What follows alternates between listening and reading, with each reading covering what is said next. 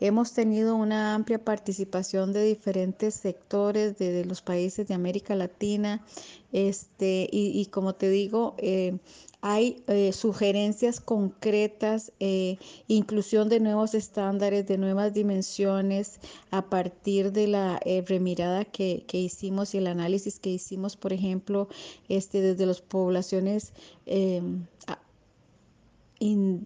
indígenas de América Latina y que incluyeron estándares muy interesantes desde la, eh, eh, por ejemplo, el respeto del lenguaje nativo de cada una de las este, zonas y de los pueblos eh,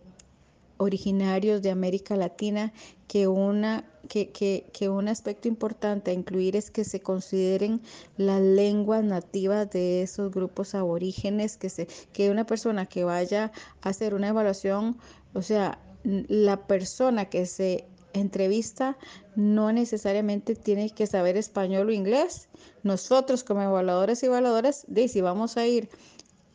a trabajar con alguien pues o aprendemos su lenguaje o su lengua,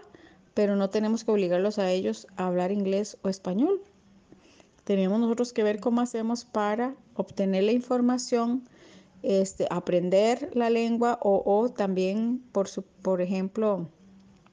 este, llevar intérprete y todo, pero no, no poner como obstáculo el no obtener información porque la persona no sabe inglés o español, por ejemplo. Eso fue muy interesante, ese análisis. Entonces, este, sí, estamos en este momento haciendo eh, variaciones, inclusiones muy relevantes en el tema de género,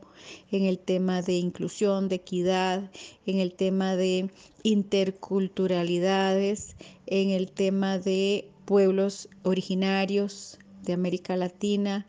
Em, muy, muy interesantes. Estamos en ese proceso ahorita y estamos elaborando un nuevo documento, pero estamos todavía recogiendo información.